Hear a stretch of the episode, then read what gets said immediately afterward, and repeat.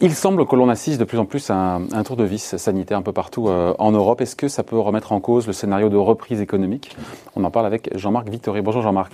Bonjour David, bonjour. Éditorialiste, oui Bonjour tout le monde. Et bonjour, oui, on n'est pas que tous les deux, enfin j'espère, hein, éditorialiste aux échos. Plus sérieusement, quand on voit les annonces gouvernementales, et là ça sort même de la France, hein, quand on voit au Royaume-Uni qui, euh, qui, évoque la possibilité d'un nouveau reconfinement généralisé, Madrid qui interdit 850 000 de ses habitants de sortir de leur quartier sauf motif euh, euh, nécessaire, impérieux, à l'école, chez le médecin ou, au travail. Euh, puis on voit aussi en France des mesures qui sont prises localement, à Lyon, à Paris. Euh, Est-ce que ce tour de vis sanitaire n'arrive pas un peu plus vite que ce qu'on imaginait?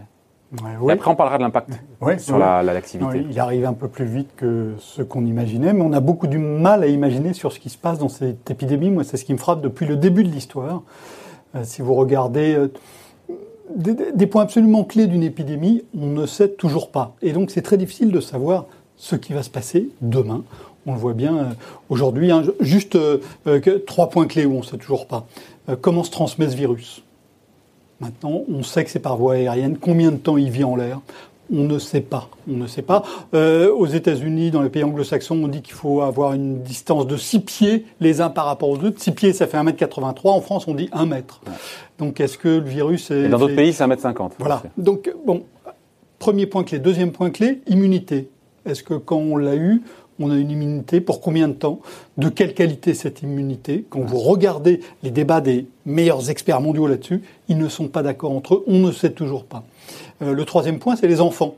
Et c'est évidemment très important parce on que a les entendu tout et son contraire. Exactement. On a entendu d'abord, attention, ils sont extrêmement dangereux parce qu'ils sont asymptomatiques et ils vont refiler le virus à tout le monde sans qu'on s'en rende compte. Ensuite, on a dit exactement l'inverse en s'appuyant notamment sur des travaux qui ont été faits en Islande, qui a été le premier pays à, à faire des tests assez systématiques, hein, testant très vite euh, le, le, dixième de sa population. Et puis maintenant, on est un peu entre les deux.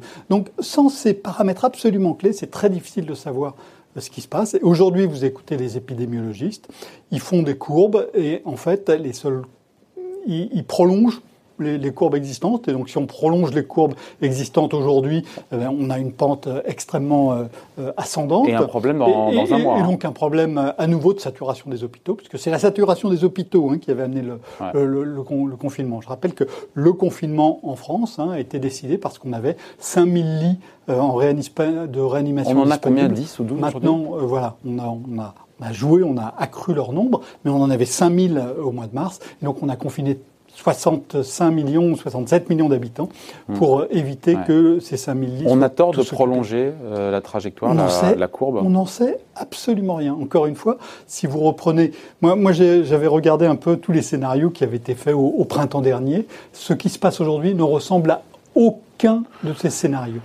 Euh, et en même temps, on a eu donc un moment très très tendu sur le plan sanitaire hein, au, printemps, de, de, mars jusqu'au mois de mai-juin.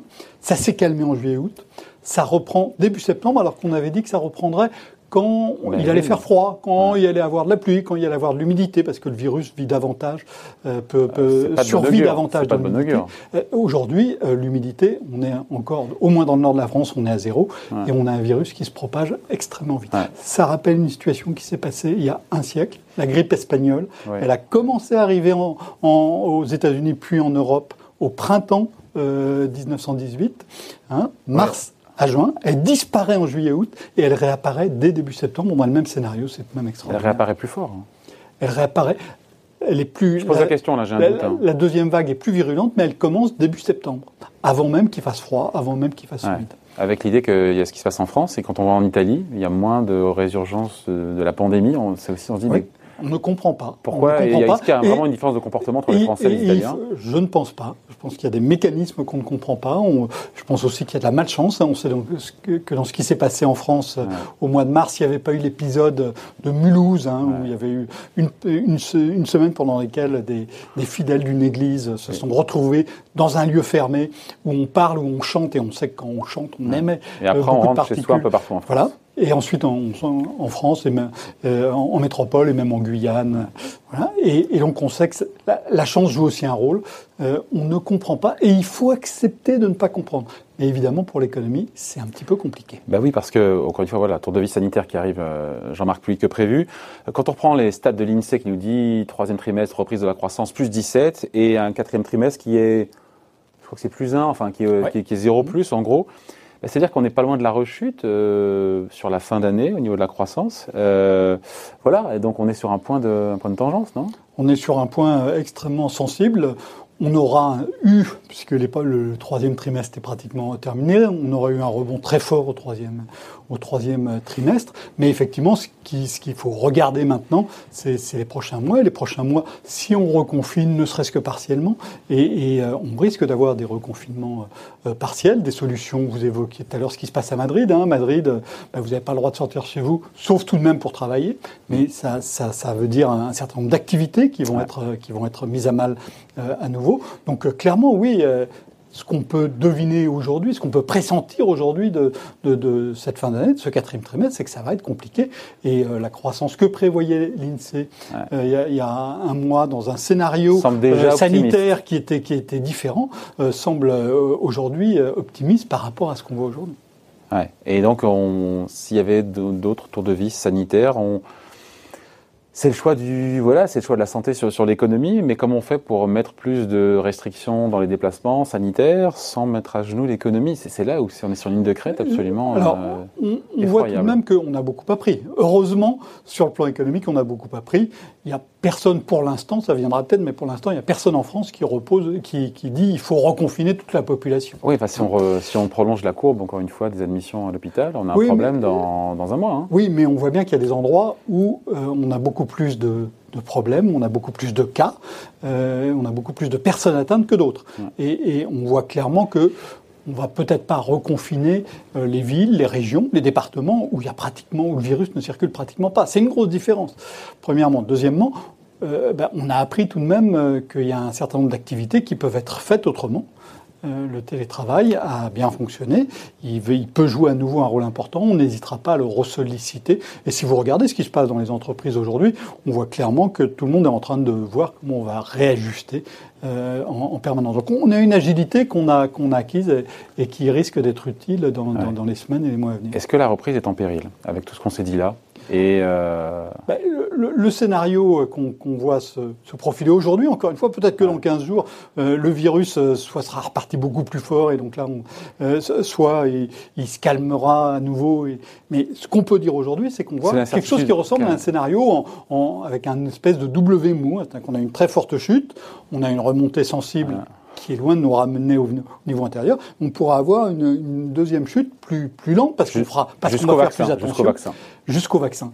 Et, et, le vaccin, quand est-ce que c'est? Euh, Je vous rappelle que Donald Trump l'avait promis euh, pour mmh. ses élections. Maintenant, il dit qu'il sera disponible à grande mmh. échelle pour le printemps prochain. Mmh. Moi, j'écoute euh, Paul Hudson qu'on a eu en interview, le patron de Sanofi, qui nous a dit avril, avril, je crois que c'était avril-mai 2021, lancement mondial. Voilà. Et lancement lancement mondial. Ouais. Vous avez entendu ce que vous venez de dire. Ouais, ouais. Lancement mondial. Ça, ça veut dire, dire que, pour, que, que, pour, une partie, que pour la, que la, la une, une, fraction suffisante de la population soit vaccinée dans un pays comme la France. Euh, euh, pour éviter euh, que, que l'épidémie euh, galope à nouveau, il va falloir attendre encore euh, des mois et des mois. Donc ça nous mène, vous voyez, pratiquement on a pratiquement un an devant nous euh, d'incertitude très profonde sur euh, ce qui va se passer, avec euh, des conséquences évidemment sur la consommation, avec des conséquences évidemment sur les décisions d'investissement des entreprises. Ouais, pour des secteurs, parce qu'on se dit que s'il faut encore une fois endiguer cette flambée de contamination, certains disent qu'il bah, faut carrément, pourquoi pas fermer les restaurants, en tout cas l'intérieur des restaurants. Euh, voilà, pour, euh, notamment dans les zones rouges, mais on se dit que ça va remettre un genou à terre un secteur qui, est déjà, qui va déjà très mal. Quoi. Ouais si on... Et d'ailleurs, c'est votre euh, non, mais confrère si... Dominique Seux, dans un billet que je lisais, qui disait est-ce qu'il faut sacrifier des secteurs, encore une fois, économiques, qui sont à risque sanitaire pour sauver l'ensemble de l'économie? Il posait la question. Mais si, si, on reconfine tout, on sait qu'on a le scénario du pire. Ouais. Donc il faut éviter le scénario du pire. Le scénario du pire, si on veut l'éviter, il faut regarder là où c'est vraiment utile. Et, et la question qu'il faudrait se poser maintenant, c'est là où c'est vraiment utile d'avoir des mesures plus fortes, voire d'avoir des mesures de fermeture. Et il est vraisemblable, Donc des restaurants. il est vraisemblable que les lieux fermés, et ça on ne le savait pas avec cette acuité euh, il y a six mois, les lieux fermés où il y a du monde, eh bien ça pose problème. Et, donc euh, ça veut dire les salles de cinéma, ça veut dire les salles de concert, ça veut dire les restaurants. Euh, si le virus se diffuse là, on va pas euh, interdire, on, va pas s'interdire l'idée de, fermer ces lieux-là parce que ça va, ça va mettre à, mal ceux qui, les, ceux qui les tiennent, au risque d'avoir une Donc pour vous la réponse est oui, il faut accepter de sacrifier certains secteurs pour pouvoir. Pas sacrifier, il faut accepter de fermer les endroits où le virus se diffuse. Euh, vous voyez que quand on pose la question comme ça, c'est un petit peu différent. Bon, voilà donc de nouveau tour de vie sanitaire en tout cas qui arrive plus vite que ce qu'on imaginait mais on n'est pas à l'abri euh, de nouvelles surprises. Merci en tout cas. Point de vue signé Jean-Marc Vittori, donc éditorialiste aux échos. Merci Jean-Marc. Merci à vous.